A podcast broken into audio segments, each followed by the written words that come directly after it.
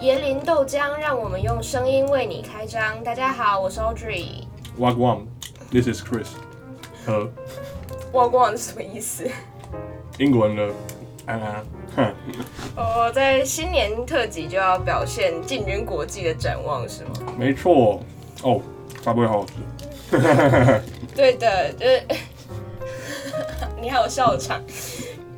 对的，我们这是突发奇想、灵光一闪的新年特辑，所以这集只有我跟 Chris 两个人来跟大家说说话。准备好迎接干话了吗？还有，你们如果听到背景有些很奇怪的杂音，那是因为 Chris 吃他的早餐。好吃哎。哎，可是我不想夜配 啊，算了，你继不想续。好，嗯，对我虽然说刚刚说准备好迎接干话，但我们还是要来讲点就是正经的东西，比如说什么二零二零回顾啊，跟二零二一的展望。要来分享这个新年新希望了吗？对啊，所以 Chris，你来讲一下你的新年新希望是什么好了？要讲真的还讲假的？都讲啊，都讲。我觉得你先好了。嗯，其实我一直以来都是那种把自己搞得很有仪式感的人嘛，就是每年都会写新希望啊，然后有事没事会写日记啊，偶尔还会写信给未来的自己的那种人。我之前跟我某一个时期最好的朋友立下一个约定，每次二月二十九号都要写信给四年后的自己，而且那封信在下一个二月二十九，就是四年后之前绝对不能拆开，我们还把信交给对方保管。嗯。嗯，不过后来，我跟那个朋友之间的缘分好像没有深刻到可以一直陪伴对方过一个又一个四年，所以在某一个时间点，就还没有到四年的某一个时间点，我们就把信还给对方了。但很令人感慨的是，就是我拆开第一封信，就是四年、四年、四年嘛，然后第一次的四年的那一封信的时候，我拆的信的时候早就不大记得自己写了什么，因为四年前就太久了。但是过去的我，就四年前我居然猜到说我们那时候可能已经不联络了，还叫我打电话跟他说谢谢。对我后来就真的有去找他说谢谢，然后也因为是一些事情有继续联络，但很神奇或者说很遗憾的事情是，我们后来还是因为相同的矛盾渐行渐远。当初也没有大吵架，现在见面也会打招呼，然后相处的时候偶尔还可以回到当初那种默契无间的感觉。我我觉得我还是很清楚他每一个表情、每一个举动所代表的意义，以及在一些情境里面可以精准的猜到他的感觉是什么。我本来以为这次我们经过时间的历练，会有新的相处模式，然后可以改进我们的关系。就是如果改进是一个合适的词汇的话，嗯，但我也不知道是因为时间还不够久，还是人的本性真的是难移，或者是其实是可以改的，但是因为我们两个根本就不想改，反正历史又再次的上演，就跟以前都一样。哎这也是一种默契呢。对，也可以这么说。就，嗯，我还是我，他还是他嘛，就是这是一种很神奇的默契。对，这有点像是我去年就二零二零年的心得。就不论如何，人与人相处久了，就本性还会跑出来。我同意，在每个状况下，人们会显现不同的样貌，就是也同意，在某些社交场合，人们或许就应该表现出某一些样子。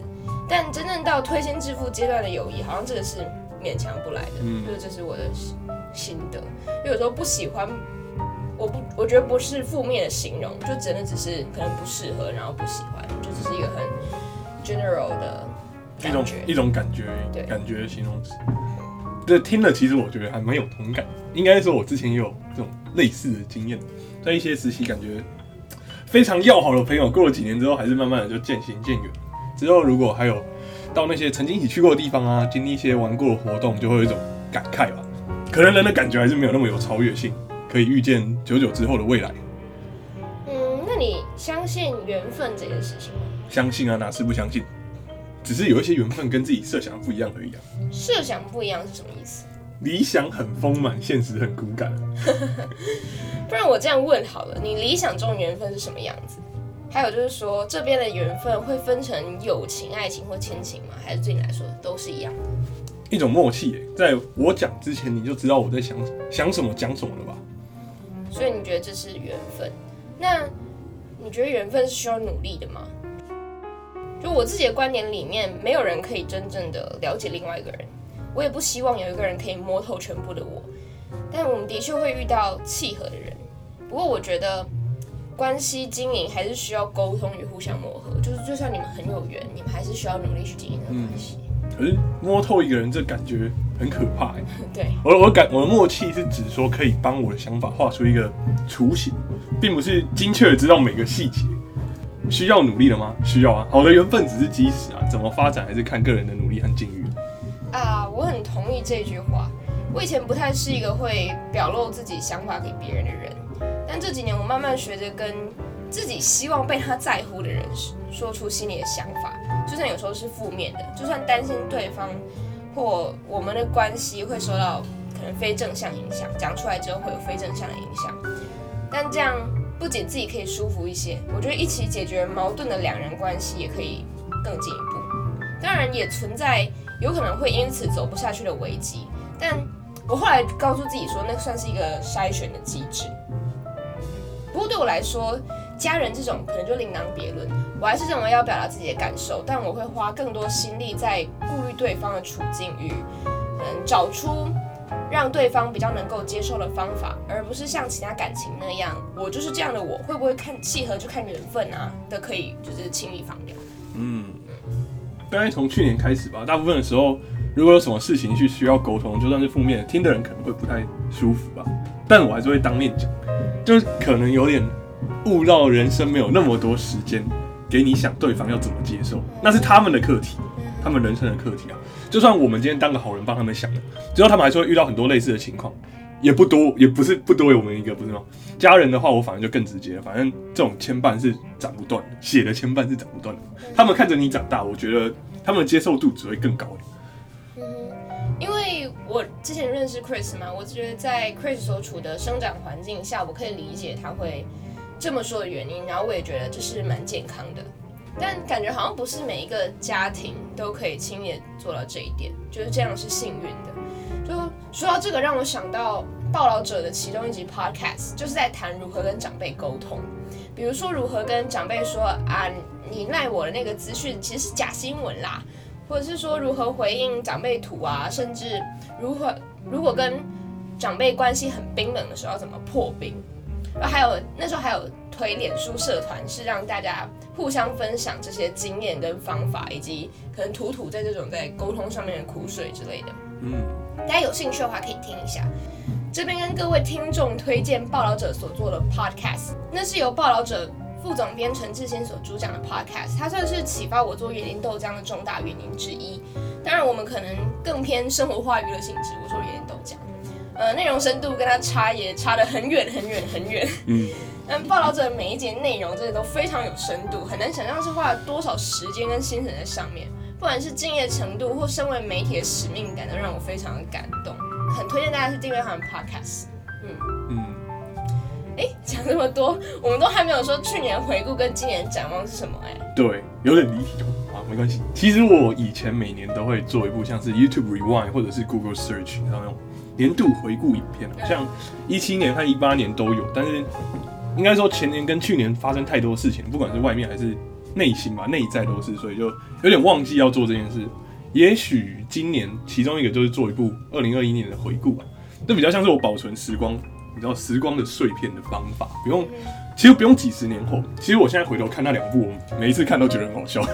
而且是不是会让你想到一些啊，我原来我做过这件事情？对，就是有一些时，有一些。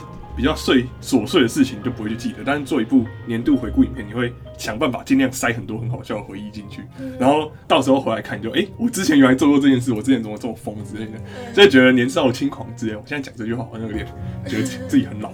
好，反正就是去年的回顾是实在太多了，但心中就没有那种只有十七岁那种波澜，对很多事情就已经没有那么大的热情。也许。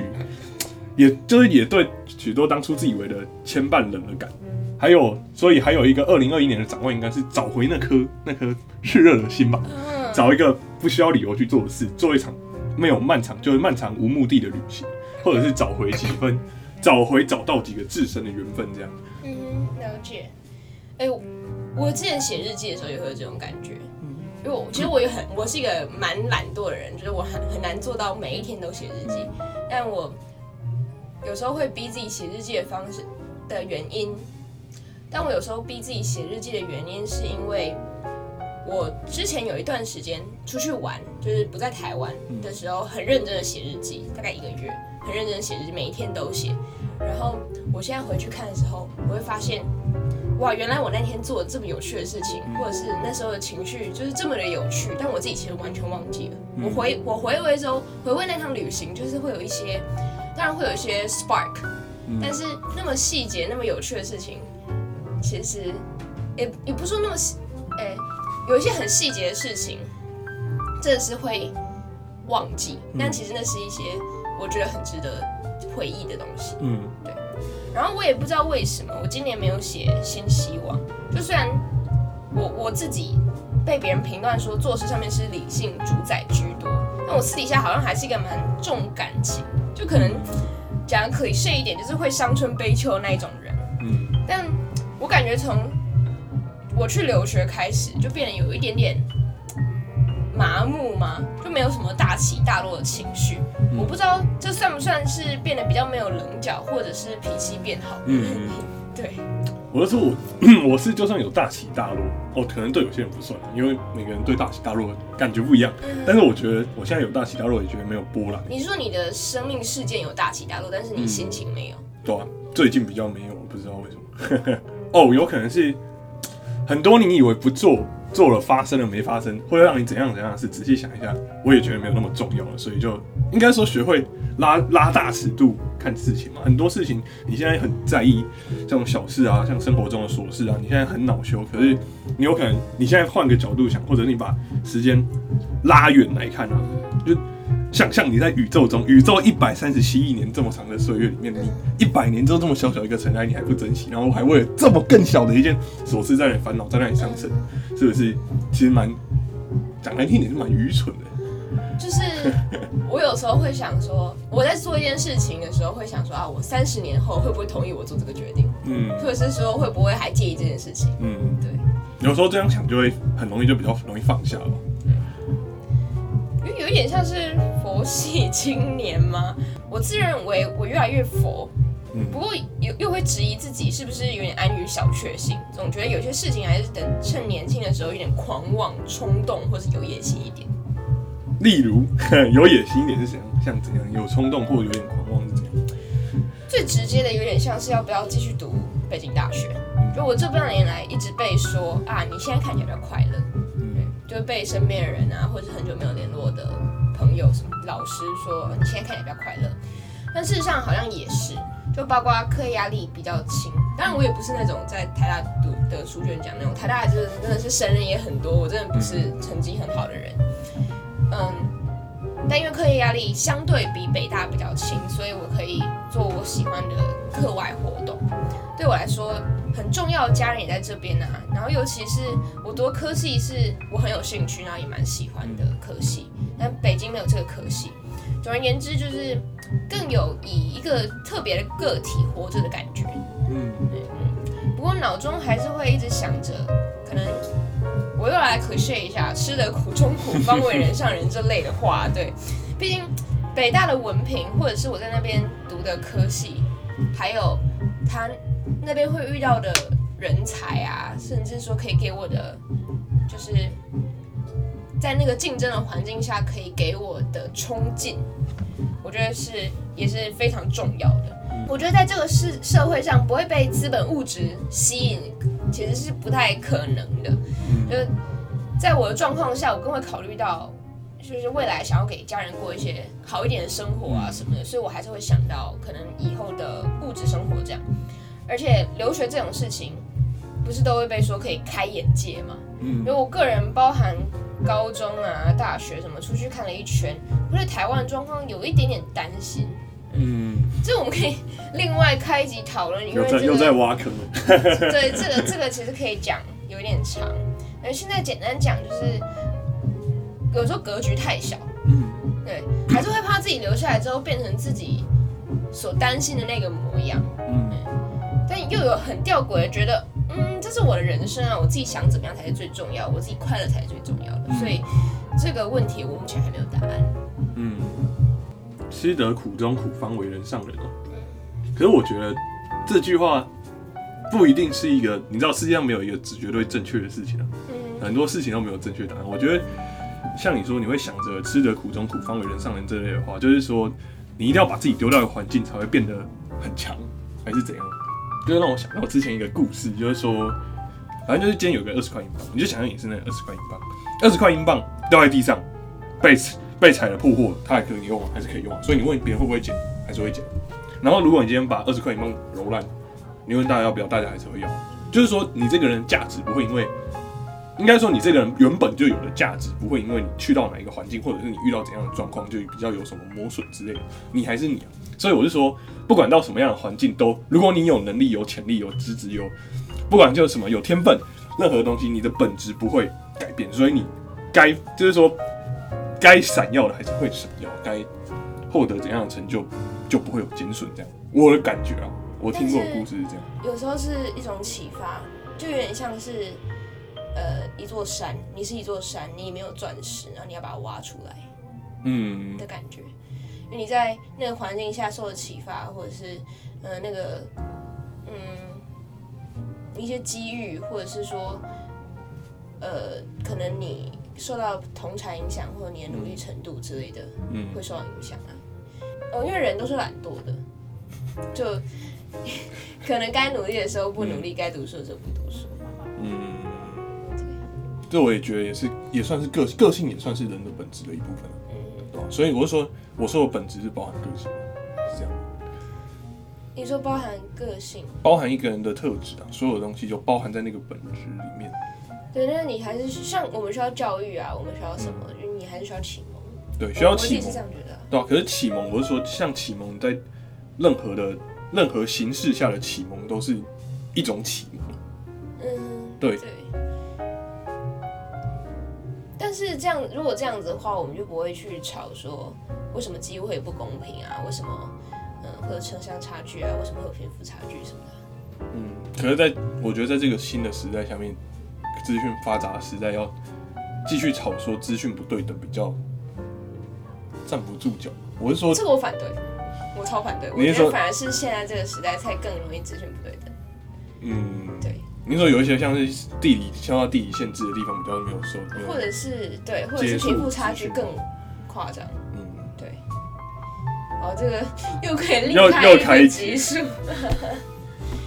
对，反正这跟我最近也不是最近，就是这一两年来在关注的话题，就是资讯不对等啊、贫富不均啊有点关系，所以就是可能蛮有感触的。对，嗯推荐大家可以去看一篇论文，台大经济系教授写的，呃，叫谁是谁是台大学生？它有一点零、二点零，嗯那他就是在分析从那个入学资料里面分析到底繁星计划有没有用，嗯然后或者是多元入学一些到底会不会变成多钱入学之类的，我觉得还蛮有趣的。嗯。哦，话题很沉重。还好还好，我们就是新年一开始就走阴郁风。不会就是砥砺大家继续努力向前吸收新知。嗯对，这是我的，我算是二零二一的新希望，有点像是嗯我今年没有写新希望，我以前会写，我今年没有写新希望。那我就在这里随便走，就是你知道新希望其实需要一点，你需要一点就是点先思考或什么。那还有我现在就来，点气氛。我现在就来随便乱枪打鸟想一下，然后我们一年后，野林豆浆如果还活着，我相信他会还活着，嗯，我们就可以来看一下我来看一下有没有达成。对，很大的几率应该不会。反正我想要更健康，嗯对，然后想要多读一点书。嗯对我所谓读书，不只是课业上面的东西，对，就是是那种呃，以一个人生尺度来讲的，多读一点书。嗯对，然后我每次会说想要变成一个怎么样的人，但我现在还在想，我想要变成一个怎么样的人。对我变成一个想想 想自天天在想自己变成该变成什么样的人的人。我有不少朋友是这样，我觉得他们好像还蛮困扰的，不知道他们快乐吗？对。嗯然后，呃，反呃，我二零二零，二零二零真是一个很神奇的一年，它就是会让我一直思考说，我到底是谁，然后我想要什么的一年，就还蛮感谢二零二零的。对，我以前我以为我知道我自己是谁，或者是我知道我想要什么，但是二零二零让我重新思考这个问题。嗯或许也有可能是人也是会变的，就不是，呃，你随时都是那个你以为你自己，所以你还是要随时思考着自己到底是谁，自己到底想要什么。有点与世推移的味道。可能，其实对着麦克风讲这个，会让我我不知道 Chris 会不会，我觉得会让我觉得有一点，就我应该说做 podcast 之前，我有很认真的思考过。我觉得如果我出来做 podcast，我就想要呃对得起听众的时间，听众来听我们 podcast 的时间。虽然大家可能有时候在洗衣服的时候听啊，吃饭的时候听啊，睡觉的时候听，就大家可能觉得这只是放在旁边的背景音乐，但我觉得还是就占用了大家的时间，那就是要值得大家的生命。所以我会占用你的生命，就要对得起你的付出。对对对，我们要负责，嗯 就是我会我会想要给你们真诚的东西，嗯对，但是在真诚的把自己自己或自己的想法交出去之前，就是还是会有一点犹豫，嗯就包含其实哦，我自己稍微有在写一点小东西，就还不能说是文章或什么，就是给一些我的 Facebook 好友或者是 Instagram followers 之类的看的小文章，然后因为我那些创作有时候是把自己很深的感情放进去，所以当然把很深的自己呃展露给别人的时候，也会有不安全感。所以那时候在要做 podcast 之前，其实也有犹豫过这件事情。嗯。对，不过有时候文章写一写，还有录了几集的 podcast，会收到朋友甚至不认识的人给我们的回馈，然后有一些人讲回馈，其实讲的很深，嗯。就是把自己心里很不安，或者是甚至有点黑暗的东西，都告诉了我，或者是讲出了他们在听到这些东西，呃，看到这些东西的情绪反应，其实有时候是很激动的，就是包含眼泪啊或者什么之类的。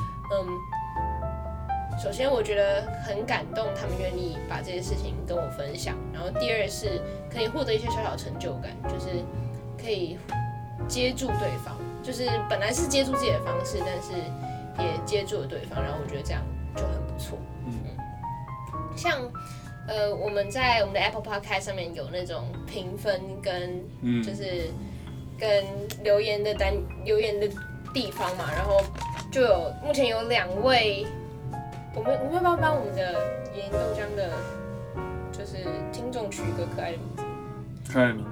可爱的名字，好，就是征要征求可爱或好笑的名字。好，反正我们的我们有两个留言，我觉得听了非常的感动。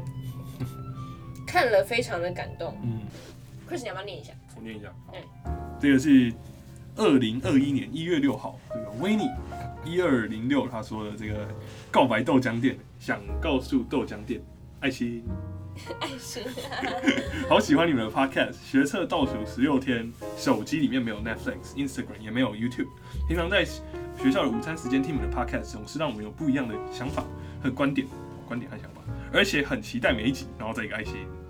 喜欢听 阿追的英文，也喜欢 Chris 的声音，但最喜欢的还是你们每个礼拜一集的 Podcast。好羡慕你们的生活，希望十六天后可以顺利的考上我想要的学校。